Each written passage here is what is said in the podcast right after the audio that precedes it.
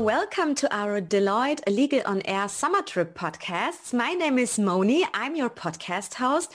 And today uh, we are talking about our special cooperation with China. So we are talking about the China desk. It does not take many words to describe the enormous significance of the Sino-German business relationships. Relations between Germany and China are currently more intensive than ever before. Despite the currently difficult framework conditions, this applies in particular to economic cooperation between the two countries. Germany is by far China's most important trading partner in Europe. Conversely, China is the number one economic partner country for Germany in Asia. The bilateral trade volume in 2019 was around 206 billion euros. German exports to China accounted for 96 billion euros and Chinese exports to Germany for 110 billion euros. This makes China, ahead of the Netherlands and the USA, Germany's most important trading partner. To ensure that cross-border matters, including legal matters, run smoothly, Deloitte has a dedicated team of experts to provide advice and support. Deloitte Legal's China desk is composed of representatives from Deloitte Legal Germany and Deloitte Legal China, King Li. They are also part of Deloitte's larger Chinese Services Group or CSG, which combines experts in the wider area of doing business with China from Deloitte's other businesses, for example, audit and assurance, tax and consulting, to name a few. Today, I'm sitting here with Michael Fischer and Alexander Georg Fischer. Michael Fischer, expert for corporate law, advice and M&A transactions at Deloitte Legal in Munich, and his last name twin Alexander Georg Fischer, also specialist for corporate law and M&A at Deloitte Legal in Shanghai, talk about the country-specific characteristics, challenges and opportunities with me. So Hi, Mr. Fischers. Thank you for being here talking with me about these important topics. Thank you, Moni. Happy to be here. And uh, ni hao, uh, Huan Ying A warm welcome to our listeners. Hey, Moni, thank you. And Michael, many thanks for having me today. And I'm really pleased to contribute to our talk today. All the best from Shanghai. 我很希望今天晚上跟你们开始吧。 That's so cool that you can speak Chinese. I think that's so impressive. but to start with the first question, what are the particular legal challenges and core elements in your daily advisory practice? Well, I, I, would say at our China desk, we are always uh, very close to the ups and downs of the business to and from China and are quite often directly affected by the well, so to speak, picture of economic life, the macro e- economics. And while we have seen a peak level of transactions and investments from China a few years ago, we all know that has changed significantly because of the more restrictive regulatory framework uh, in Europe on the one hand, and uh, on the other hand, because of the, the regulation of the capital market in China. So that as an example only, well, the economies are very interwoven. And so we will see a big number of ongoing transactions and projects and activities. However, I think there are a number of drivers which will influence what we will see and what will come up. That is still the ongoing supply chain issues.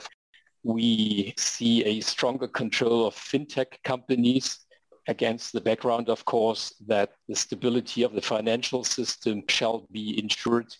And well, data privacy is certainly a, a, topic. We expect new laws in that area coming into effect in September. And another aspect which will certainly influence what will be next regarding the Sino-German business is the generation of liquidity in China there was quite recently a reduction of the bank's mandatory minimum reserves. And so there was liquidity set free in the amount of about 130 billion euros. And last not least, many will know about the Made in China 2025 initiative, which will also very likely influence what we will see in the next years. But to be more specifically maybe on the issues we have to cope with in our uh, daily business, and that is uh, different as compared to maybe other uh, country desks. Communication is always an, an issue, and I do not mean verbal language only. Alex will certainly know what I'm talking about, and he is uh, fluent in Mandarin and also in, in Korean. So it's something in addition. Thank you, Michael. I think you have really, from what you just have said, and you have summarized it very well, and you reflected perfectly what is the current recent status of the Sino-German relationship. When I started my career in China 20 years ago in Beijing in 2001, uh, at that time, China just joined the WTO and liberalized the wholesale retail sector as well as other industrial sectors for foreign invested companies. At that time led to the peak of foreign investments into China, either through greenfield investments, by setting up joint ventures, wholly foreign enterprises, partnerships, etc., or through M&A transactions, share deals or asset deals as you know them in the Western world. At that time, each foreign investment had to follow a really severe state approval and registration scheme in China, as China wanted, of course, to be in control of the incoming foreign investments. During the last five to seven years, the legal challenges and core elements, of course, have changed. The rigid approval system has been abolished. Most of the foreign investments restrictions have been lifted. Interactions with authorities nowadays have been digitalized and the officer in charge you might only meet at the end of the entire process.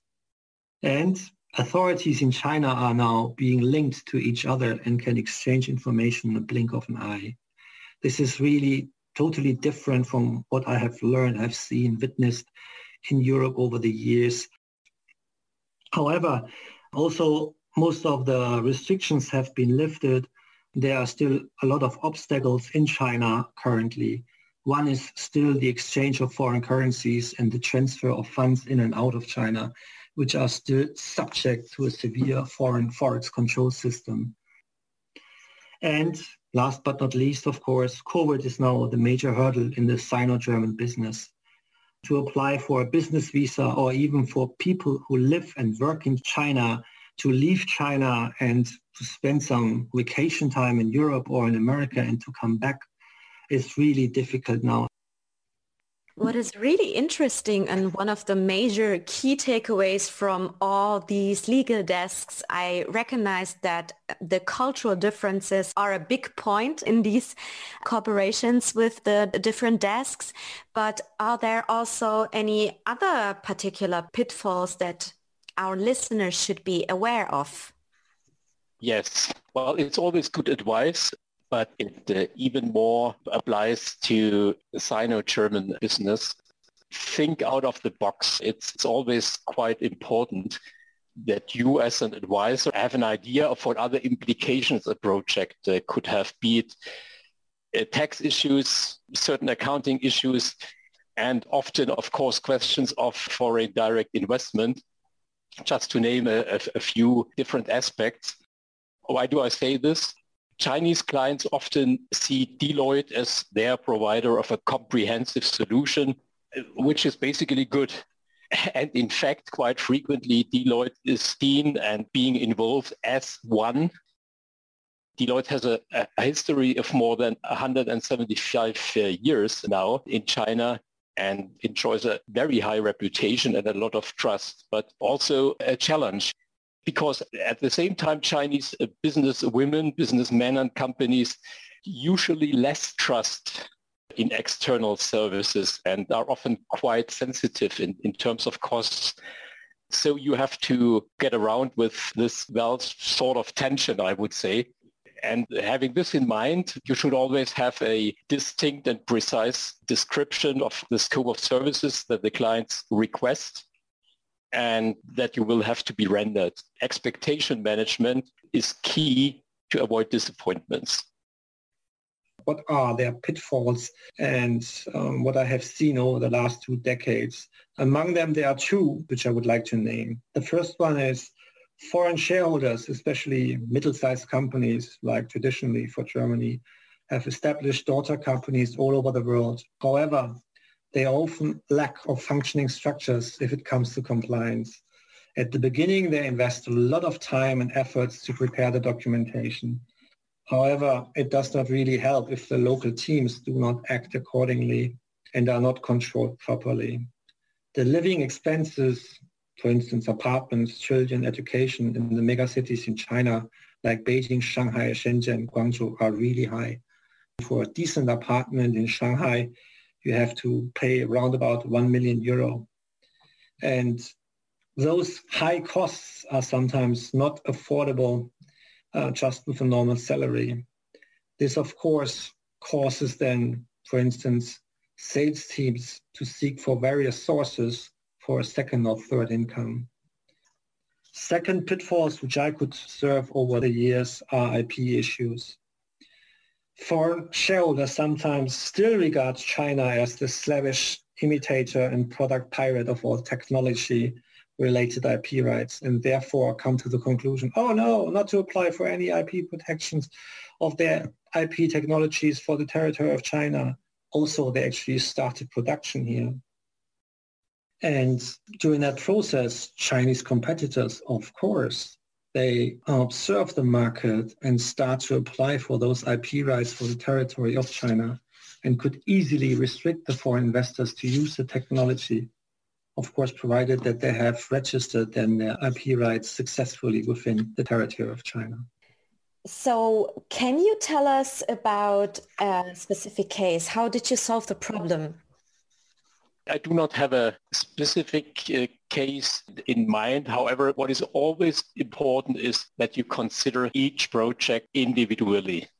And depending on its respective size and the required expertise, we set up mixed teams. That means uh, teams uh, with members from China and from Germany. And we do that from the initial business generation phase until and including the completion of a project. Again, Michael, cannot agree more with you. Actually, you you hit the point again. So what can I add? From my perspective, I can only add that within Deloitte, such a huge organization, we have actually no language barriers. We have various business lines, FAS, finance, tax, legal, RA, forensic, and of course we have then the corresponding expertise and we are able to staff teams to meet the individual requirements of each client in that Sino-German business, which is of course essential. So what would be your recommendation to our listeners who are interested in becoming active in China? Well, for sure they should talk to us and uh, we can help identifying the specific circumstances and, and what it takes to respond to their needs appropriately the applicable regulatory framework needs to be clarified, what authorities uh, need to be involved for approvals and licenses, etc. Funding and a lot more aspects must be dealt with.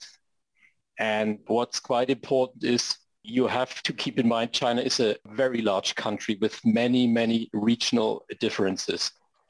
However, our China desk can connect our listeners with the right context because they should know that Deloitte China, with its staff of uh, approximately more than 20,000, has 25 offices. Alex, you correct me if I'm wrong, across the whole country.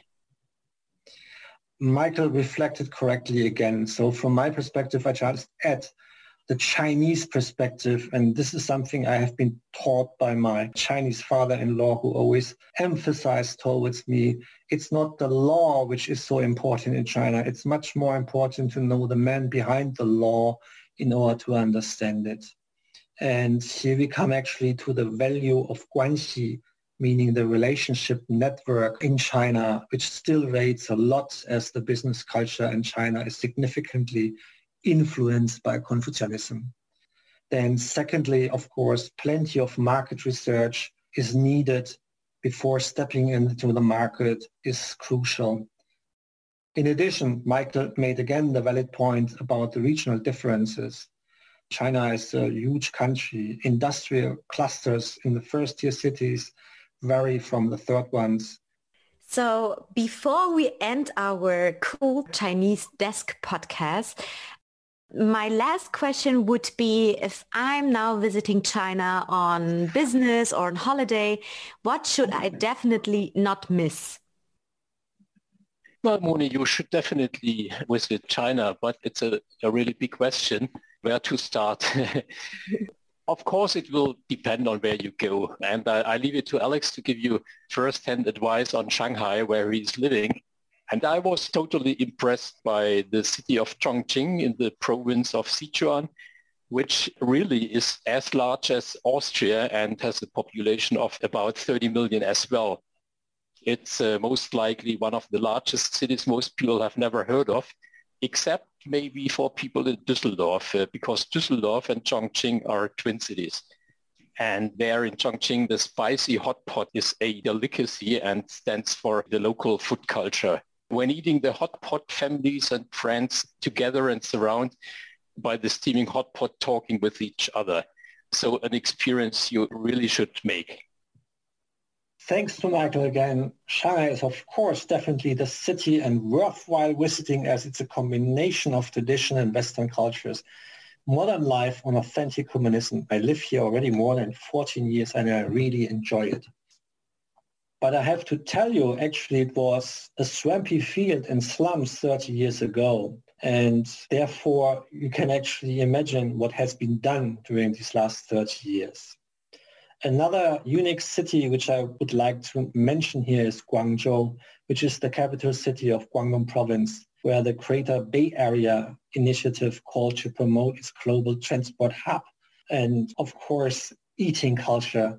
It has a reputation as one of the country's food capitals and is most famous for its Cantonese cuisine.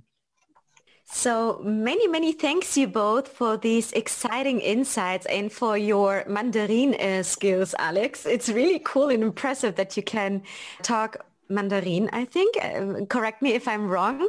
And thank you also, Michael Fischer, for joining our podcast and enrich it with so many facts and figures, uh, which are very important to know about these country-specific cooperation when you're talking about China.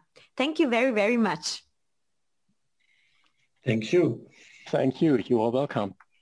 So dear listeners, thank you very much for listening and taking your time listening to this podcast. I hope you were able to make or take away some helpful information from this episode.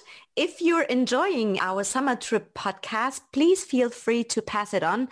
We have still a few episodes to go. You can listen to them and if you have any feedbacks, questions, suggestions, you can find in our show notes mailbox or an email address and a phone number. You can contact us directly and have a nice day. Take care and listen to our podcast very soon. Bye.